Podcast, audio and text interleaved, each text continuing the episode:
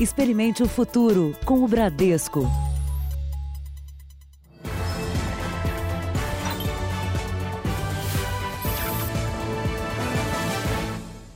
Boa noite.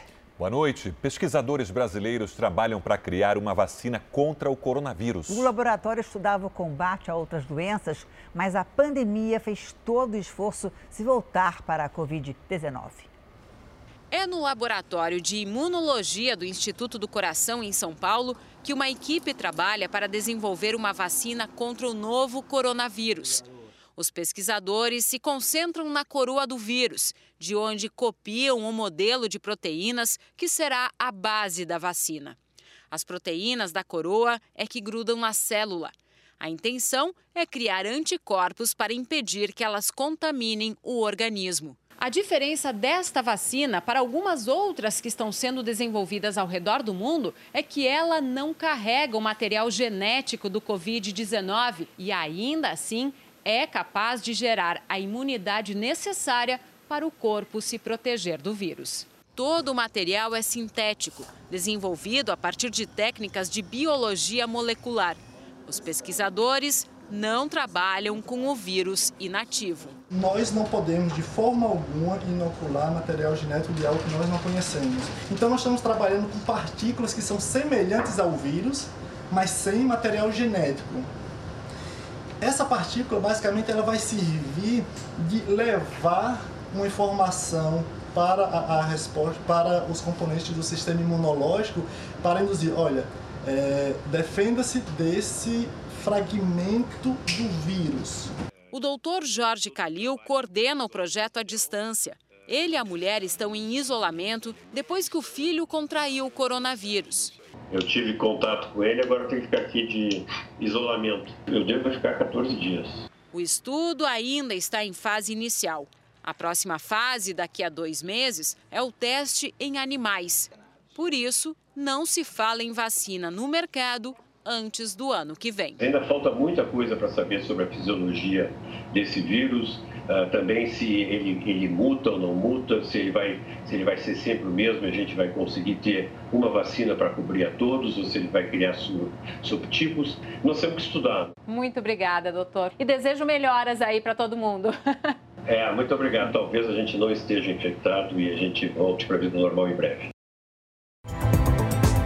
Então veja agora outros destaques do dia. No combate ao coronavírus, Europa fecha fronteiras. Estados Unidos testam vacina da Covid-19. No Brasil, o número de casos chega a 234. E o governo libera dinheiro para conter os efeitos da doença.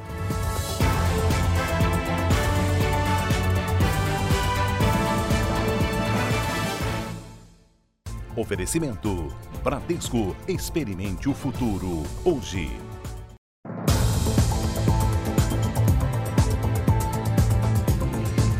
A infecção pelo coronavírus chega a 234 casos no Brasil. 2.064 pessoas têm suspeita da doença. O Ministério da Saúde se prepara com UTIs e respiradores mecânicos para tratar os pacientes graves da doença que ataca os pulmões.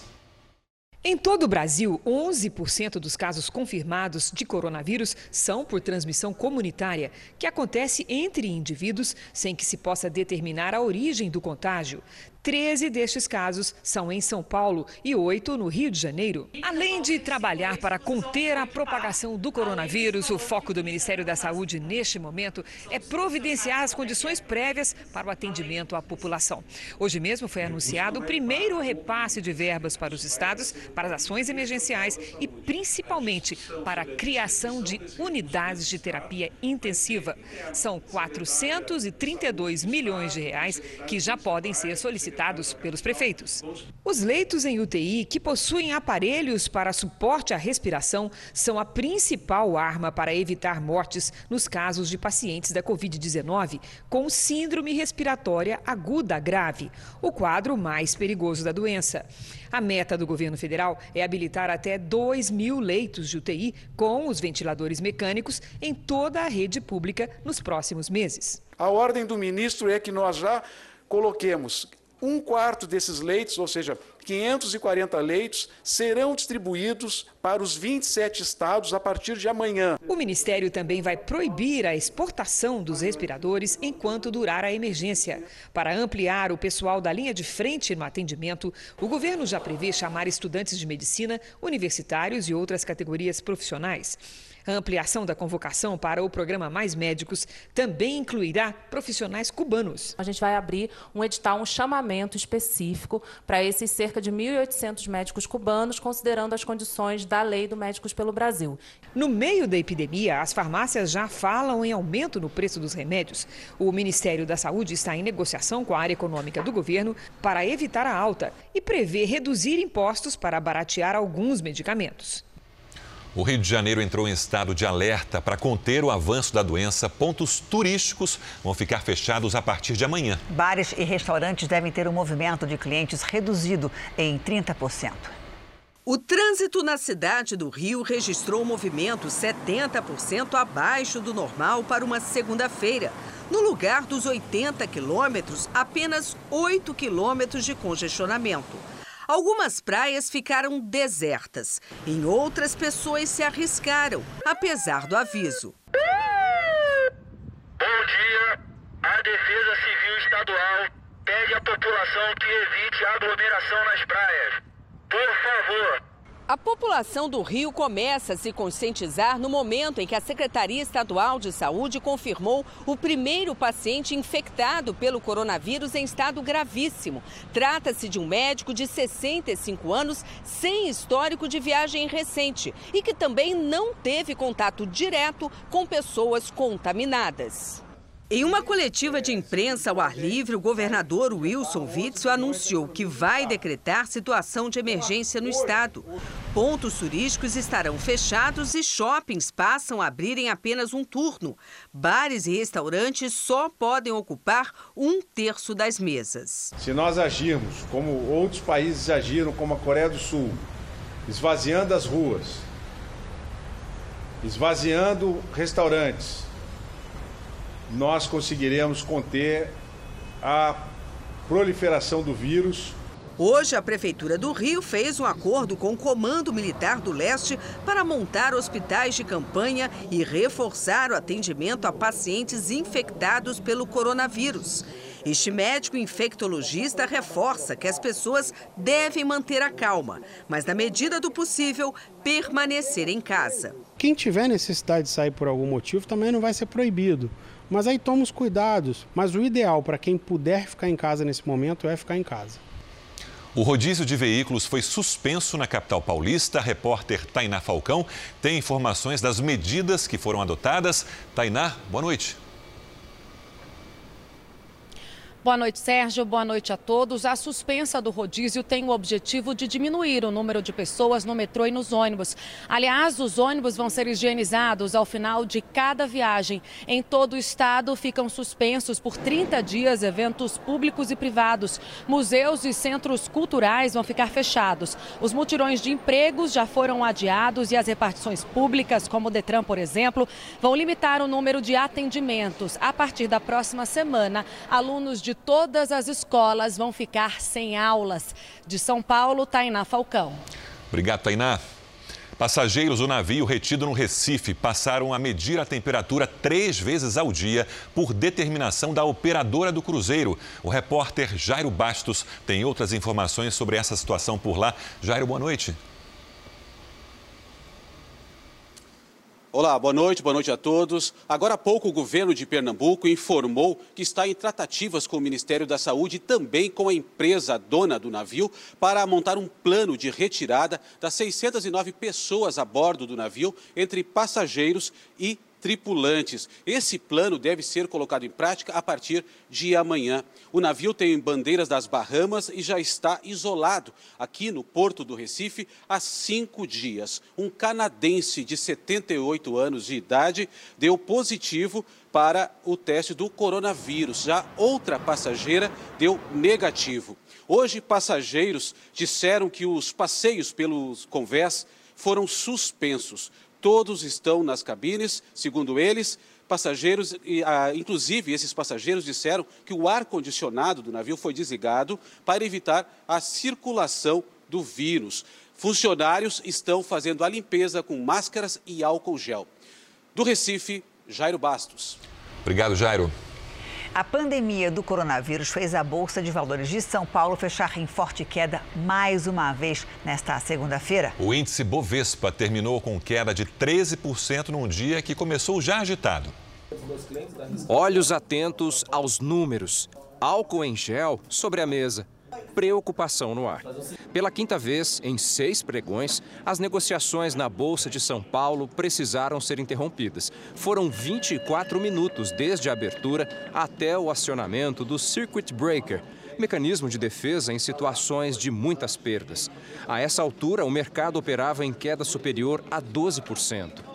Além do coronavírus, o baixo preço do petróleo voltou a influenciar. Se o petróleo ficar muito baixo, acaba ficando caro para você extrair, você acaba pagando para vender o petróleo. Isso derruba um monte de empresa americana. No começo da tarde, o clima ainda era de apreensão, com números negativos. O movimento abaixo do normal na Avenida Paulista, centro financeiro de São Paulo, parecia traduzir esses tempos em que o coronavírus interfere na economia mundial. A Bolsa de Valores acaba de fechar, mais uma vez em queda, 13%. Para o mercado financeiro, para a economia como um todo, esse número é preocupante e mostra que os próximos dias não serão fáceis para ninguém. Mesmo assim, os especialistas afirmam: é hora de manter a calma, sem pânico. Eu tenho certeza, passando por outras crises e olhando o que aconteceu lá, é que o mercado se recupera, as empresas que estão cotadas em bolsa são muito sólidas, as políticas econômicas vão atuar no sentido de sustentar a economia brasileira para uma recuperação mais rápida. Ainda nessa edição, a comentarista Patrícia Lages vai responder onde é melhor investir o seu dinheiro. Foi um dia tenso também no mercado internacional. A correspondente Evelyn Bastos está em frente à Bolsa de Valores de Nova York. Oi, Evelyn, boa noite para você. Assim como aqui no Brasil, na Bovespa, aí o pregão também parou?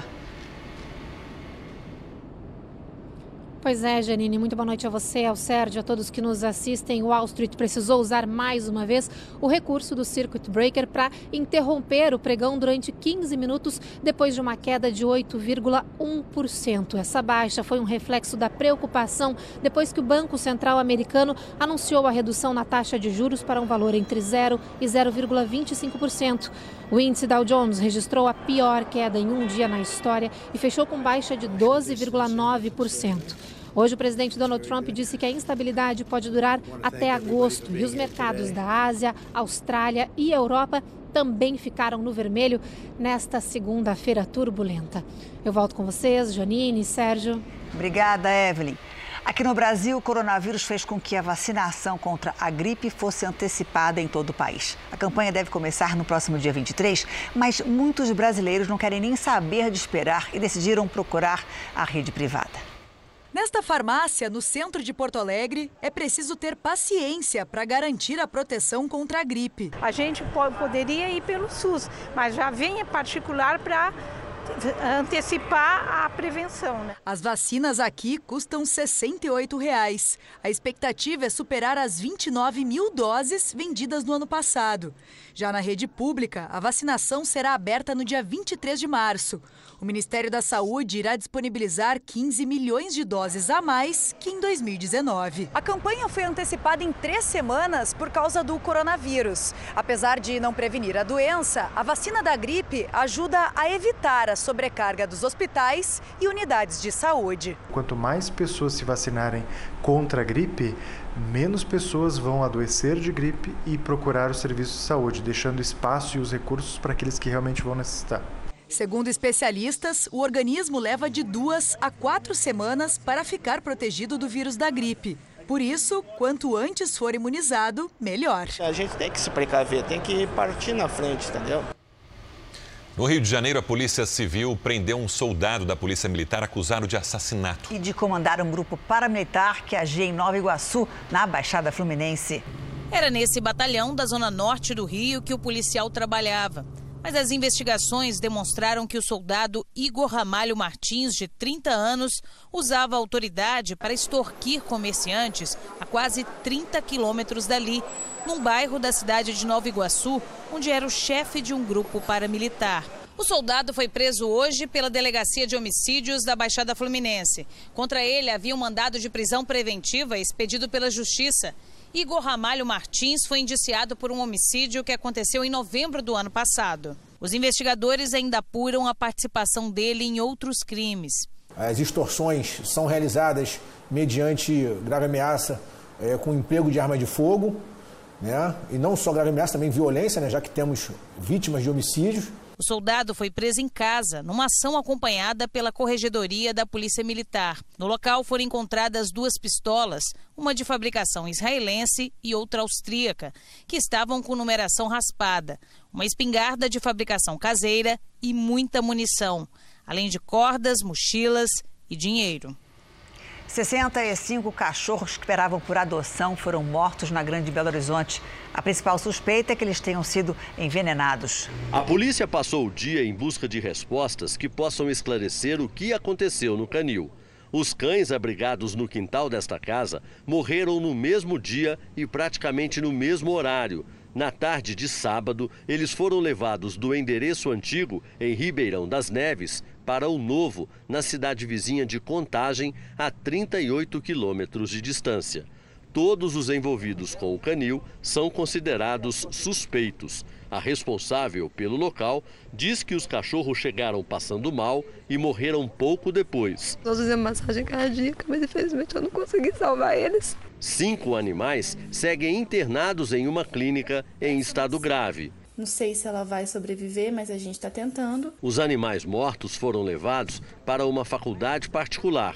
Todos vão ser submetidos a uma autópsia. Os animais têm algumas características que condizem com quadros de intoxicação ou de possível envenenamento. O resultado dos exames sai em até 30 dias. Hoje, a proprietária do canil, o marido e o filho vieram à delegacia para prestar depoimento. Nesse primeiro momento, não podemos afirmar se se trata de envenenamento, intoxica, intoxicação ou alguma coisa nesse sentido. Todos os envolvidos que, que interessam a investigação vão ser ouvidos. O ex-padre francês Bernard Prinat foi condenado a cinco anos de prisão por abuso sexual de escoteiros. Os crimes aconteceram entre as décadas de 70 e 90. As vítimas tinham entre 7 e 15 anos. A decisão diz que Bernard deve cumprir a pena em regime fechado. O caso também atingiu o cardeal Philippe Barbarin, que já foi condenado a seis meses de prisão por não ter denunciado os crimes. O presidente de Israel deu um prazo para a formação de um novo governo no país a partir de hoje. Depois de três eleições em apenas um ano, Benny Gantz pediu que o premier Benjamin Netanyahu se junte a ele num governo de unidade. Com a maioria dos parlamentares, Benny Gantz terá 28 dias para formar o governo de coalizão. Se conseguir, vai substituir Netanyahu, que ocupa o cargo há mais de 10 anos. Veja a seguir o impacto da alta do dólar para a inflação e alguns setores da indústria. E a cadeia de solidariedade criada para proteger idosos do coronavírus.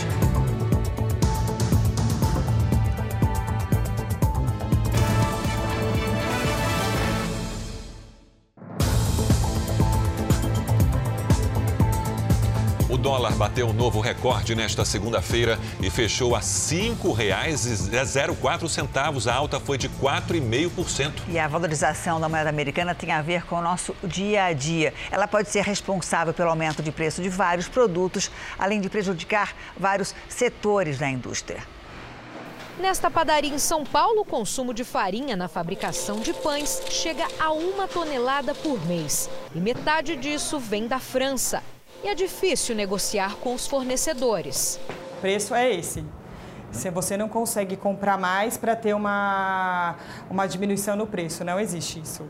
As padarias são só um exemplo. A importação de insumos e componentes é comum em vários setores da economia. O custo varia junto com a cotação do dólar. O impacto depende de quanto a matéria-prima de fora é usada em cada linha de produção. Um problema para as empresas e que pode pesar no bolso do consumidor. Quando você fecha um contrato com uma empresa, você fecha o câmbio, né, você fecha em dólar. Só que na hora que você traz essa mercadoria, você fecha o câmbio com o câmbio do dia, pelo Banco Central. E como você vai formar o preço? Chega uma hora que ou você assume o prejuízo ou você repassa. Para o economista, o impacto da alta do dólar deve aumentar daqui para frente. Se eu tiver estoque, tranquilo, eu consigo segurar, mas eu já tenho que pensar como industrial que quando eu for repor essa matéria-prima, ela vai vir com uma variável cambial mais alta. E automaticamente eu vou ser obrigado a repassar. O ministro da Economia, Paulo Guedes, já disse não estar preocupado com a alta do dólar e que não há nada errado com o câmbio. Assim, a moeda americana hoje atingiu mais um recorde. Fechou acima de R$ 5,00. É a maior cotação da história, justamente quando a indústria brasileira ainda tem um ritmo lento de recuperação.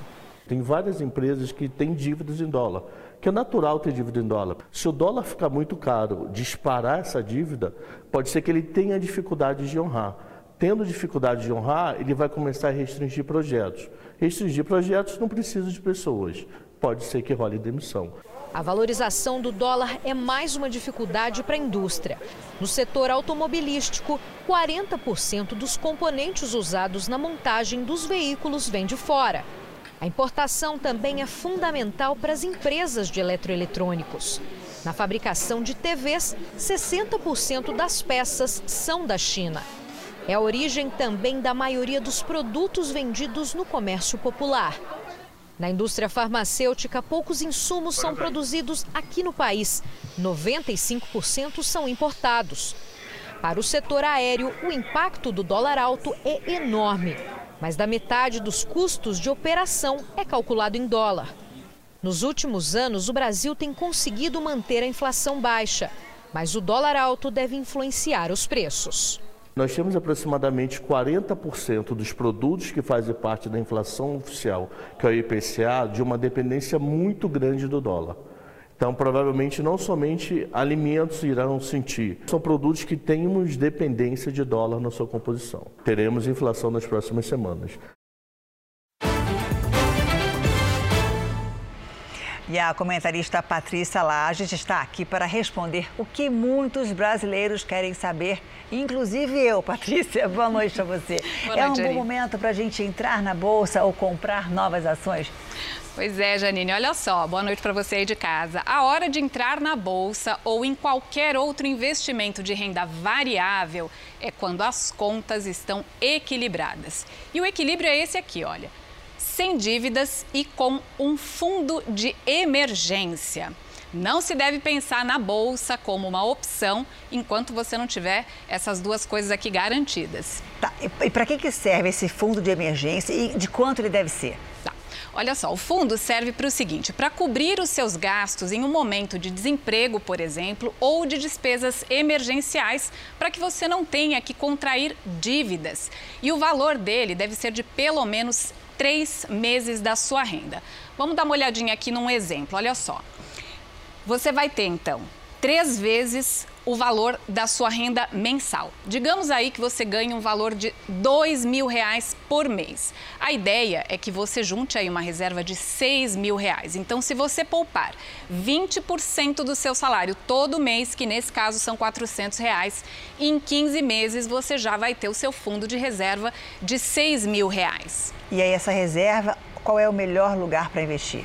Olha, sempre em renda fixa. Por quê? Porque a renda fixa oferece segurança. E tem mais um detalhe: esse dinheiro também não pode ficar preso. Por isso, a reserva de emergência precisa ser colocada em um investimento com liquidez diária. E a gente tem aqui alguns exemplos. Olha só você tem o, Tesouro Selic, que a gente chama de D mais um, quando você pode sacar no dia seguinte. Você pede hoje, amanhã já está lá disponível para você. Tem alguns CDBs que são D0, ou seja, que você saca já no mesmo dia. Outra opção, as LCIs e as LCAs, que além disso também são isentas de imposto de renda. Então, olha só, o primeiro passo é garantir aí a sua reserva de emergência no bolso antes de pensar em investir na bolsa. Janine. Antes de pensar em se aventurar na Exatamente. bolsa, né? Porque haja coração. Obrigada, Patrícia. A seguir, o plano contra o coronavírus que vai injetar bilhões na economia. E as saídas encontradas pelas empresas para evitar a contaminação no ambiente de trabalho.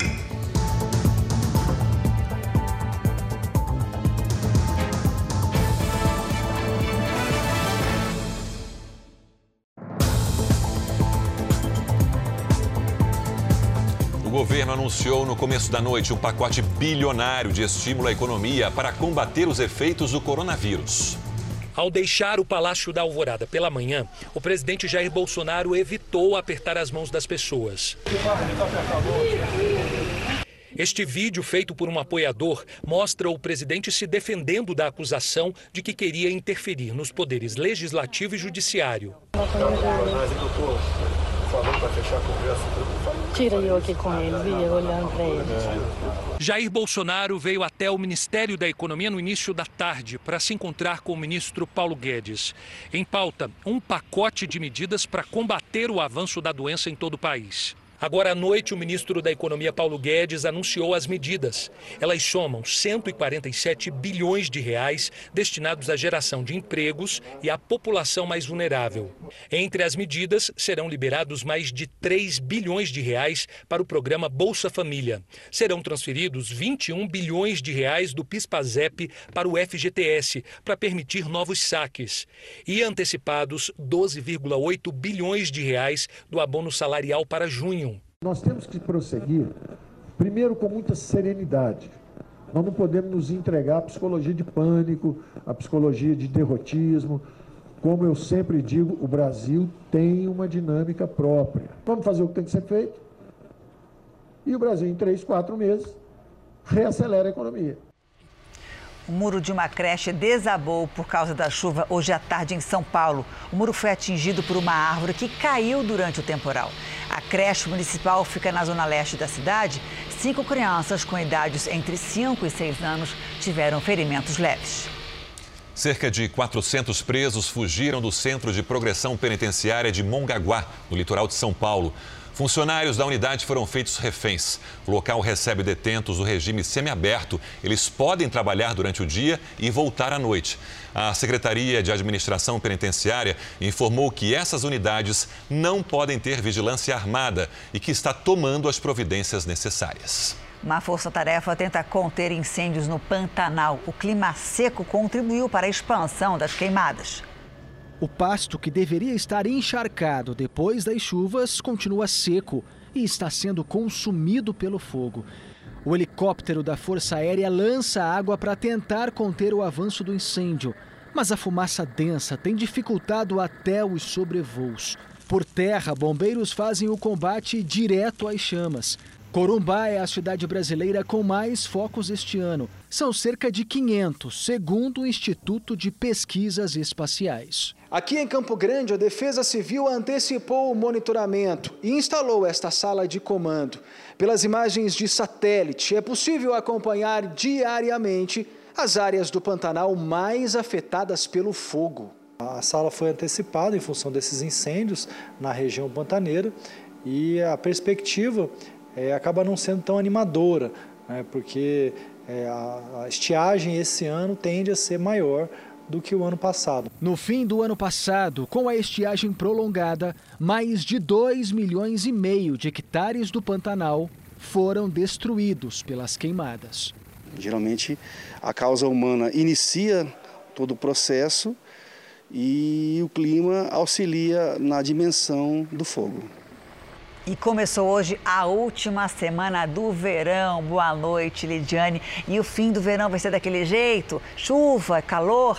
Vai, aquela mistura às vezes perigosa, né, Janine? Sim, pancada Boa de noite. chuva, né? É isso mesmo. Boa noite para você, para o Sérgio, para todo mundo que nos acompanha. Olha, e em alguns locais essa chuva vai apertar, viu?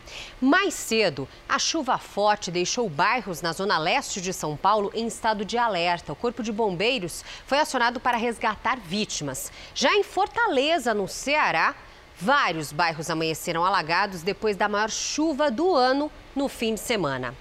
A circulação de ar no oceano produz nuvens de temporais sobre o norte do Paraná, São Paulo, Rio de Janeiro e a zona da Mata Mineira.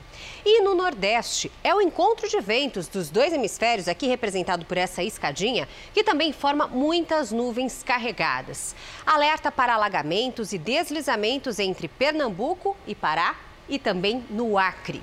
Sol sem nada de chuva apenas na divisa de Minas Gerais com a Bahia. Em Salvador, máxima amanhã de 29 graus. Em Goiânia, 32 e até 28 graus em Curitiba. Olha só, a Amanda Patrícia de Aliança, Pernambuco, quer saber se vai ter chuva forte na cidade onde ela mora. Tempo delivery agora, Janine. Vamos lá. Amanda, amanhã já pode chover forte e na quarta os temporais se repetem aí em Aliança.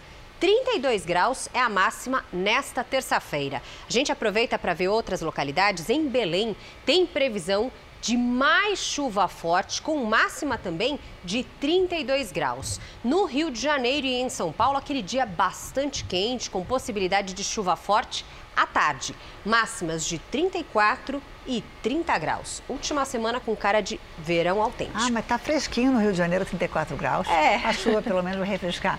Obrigada, Refresca. Lidiana. Até amanhã. Voltamos a falar sobre o avanço do coronavírus. No Brasil, as maiores empresas aéreas anunciaram a suspensão de voos e novas políticas para remarcar passagens. No Procon, crescem as reclamações de quem tinha viagem marcada. É uma questão de dias. O painel vai aos poucos mudar de cor. Os confirmados vão dar lugar aos cancelados. E o consumidor faz o quê?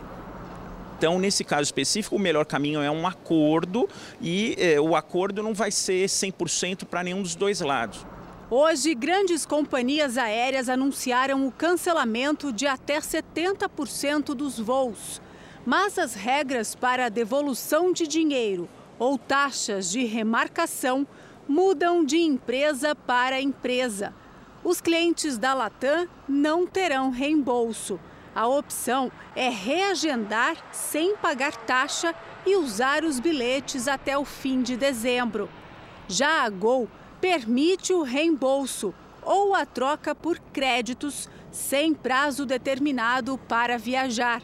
A Azul também adotou a política dos créditos. Até o momento, a Agência Nacional de Aviação Civil entende que, apesar do cenário de pandemia, as empresas podem cobrar taxas caso parta do passageiro a decisão de trocar a data da viagem ou cancelá-la. Já o Procon anunciou que vai convocar uma reunião com as companhias aéreas para definir medidas alternativas para o consumidor. Isso porque até agora mais de 1.300 reclamações foram registradas só em São Paulo. Vitório e Adla não sabem mais a quem recorrer. Eles iam viajar para a Itália e tinham pago metade do pacote a uma agência de turismo. Até conseguiram cancelar, mas ainda não tiveram nenhuma informação de quando e como vão receber o dinheiro de volta. É independente, não tem, não tive, apesar de cancelado até pela própria agência, ainda não tive a informação do, da recuperação do dinheiro que eu havia pago. Uma das saídas adotadas pelas empresas para manter a produção foi liberar o trabalho de funcionários em casa. Há quem acredite que esse jeito de trabalhar vai permanecer mesmo depois do fim da pandemia do coronavírus. Entre a cadeira e o conforto da cama, Fernanda cumpre o expediente. A analista de marketing já fazia home office uma vez por semana. Agora, com o avanço do coronavírus e por já ter problemas respiratórios, ela trabalha de casa em tempo integral. A exigência é a mesma, é a gente que tem que se adequar ao que a empresa está pedindo para você, né? Então eu acho que é até pior, porque você não sabe a hora de parar. Nem um cochilinho? Só no horário de almoço. Eu tenho uma hora e quinze. Um levantamento do IBGE mostra que quase 4 milhões de brasileiros já trabalham de casa frequentemente. Nos últimos dias, inúmeras empresas liberaram o home office para os funcionários. E o resultado pode ser positivo, segundo os especialistas. Essas pessoas que trabalham home office acabam tendo até um desempenho 40% melhor do que as empresas das pessoas que trabalham em casa. Principalmente por conta do, da questão do foco. Você vai estar em casa, você vai estar imerso no seu trabalho, você vai estar trabalhando só naquilo. É verdade, o funcionário que trabalha longe do escritório normalmente está mais focado nas tarefas, isso porque ele não encontra distrações, como por exemplo o convite dos colegas para tomar um cafezinho. Mas tem um outro lado, é justamente aqui no cantinho do café que acontece a interação entre os empregados, o bate-papo, e é aí que surgem ideias importantes para a empresa. A epidemia vai exigir que o trabalhador em muitas áreas se adapte à rotina do home office. O consultor acredita que a cultura empresarial vai mudar de vez, mesmo depois do coronavírus. Acho que o grande benefício é justamente esse equilíbrio entre vida pessoal e vida profissional. A qualidade de vida melhora, você consegue se dedicar a outros nichos da sua vida e, consequentemente, mais tempo com a sua família, mais tempo com seus amigos. Conversamos com dois pacientes que contraíram coronavírus e agora estão em isolamento. Eles relataram sintomas leves da doença. Então, depois que passaram os sintomas de, de febre, dor de cabeça, eu comecei a ter um pouco de sensação de que não conseguia encher o pulmão. Nada muito grave, nada que me atrapalhe a respiração, que me faça sentir é, que está faltando oxigênio, mas é uma sensação leve de que uma leve dificuldade de encher o pulmão. É, dizem para ficar simplesmente ficar de olho, prestar atenção para ver se você não fica ofegante, nem nada disso. Mas por enquanto acho que não é nada sério, mas é, é uma, um sintoma que que faz parte aí do, do, dos sintomas do corona. Meu computador está aqui, eu fico trabalhando à distância, como muita gente, e no período, no período do final do dia e no final de semana eu procurei assistir televisão, ver série, qualquer coisa que me ajudasse a passar o tempo. Eu tive sintoma uh, há uns quatro dias atrás, agora voltou uma tosse, mas é tudo bem não é uma coisa muito, muito gritante, né? É super tranquilo, é uma gripe, uma gripe comum. Uh, parece, né? Uh, eu não tive muita falta de ar, eu tive muita pouca falta de ar. E a parte ruim é o isolamento, né? Médicos ouvidos pelo Jornal da Record informaram que até agora os pacientes brasileiros diagnosticados com Covid-19, na maioria das vezes, apresentam sintomas leves parecidos com o de uma gripe comum. Mas é importante reforçar que esses pacientes devem respeitar o isolamento domiciliar e não entrar em contato com outras pessoas. A Organização Mundial da Saúde fez hoje um apelo para que os países testem todos os casos suspeitos de coronavírus. Confirmou que já houve caso de morte de jovens e crianças, embora os idosos sejam o maior grupo de risco. Aqui nos Estados Unidos, o presidente Trump divulgou uma lista de medidas de contenção e pediu a todos os americanos que sigam as recomendações à risca nos próximos 15 dias. Entre elas estão não frequentar espaços públicos, cancelar reuniões com mais de 10 pessoas e não sair de casa se alguém da família pegar o vírus. Trump disse que se todos colaborarem, o país deve se ver livre do coronavírus até julho ou agosto. Também hoje, um laboratório de Seattle, no estado de Washington começou os testes de uma vacina para a doença. 45 voluntários vão participar do teste. O resultado deve sair dentro de um ano e meio. Apesar das restrições de voos já adotadas, o governo americano mantém, por enquanto, as fronteiras do país abertas. A União Europeia anunciou a restrição a viagens não essenciais a países do bloco por 30 dias. Portugal e Espanha proibiram viagens de turismo entre os dois países pelos próximos meses. O território espanhol é o segundo na Europa com o maior número de casos. Perde só para a Itália. Mas o chefe de emergência de saúde da Espanha pediu calma. Isso porque a maioria dos infectados vence a doença. Na França, o presidente Emmanuel Macron anunciou que o país está em guerra contra o coronavírus e orientou todos a ficarem em casa por 15 dias. Aqui na Ásia, pelo terceiro dia seguido, a China tem mais novos casos importados do que contágios dentro do país. Nesta segunda, foram 12 novos casos vindos do exterior, contra apenas quatro contaminados internamente. Agora, os chineses estudam a situação de grávidas infectadas. Por enquanto, as pesquisas sugerem que elas não passam coronavírus para os bebês durante o período de gestação. Mas mais estudos precisam ser feitos. O técnico do Flamengo, o português Jorge Jesus, está com Covid-19. Ele fez um exame que deu positivo. Jorge Jesus está bem, não sente nenhum sintoma, mas fica em quarentena. Jorge Jesus tem 65 anos. Vamos ver um trecho do que ele disse. Mas é verdade que, eh, que tive o teste positivo, vou ficar de quarentena.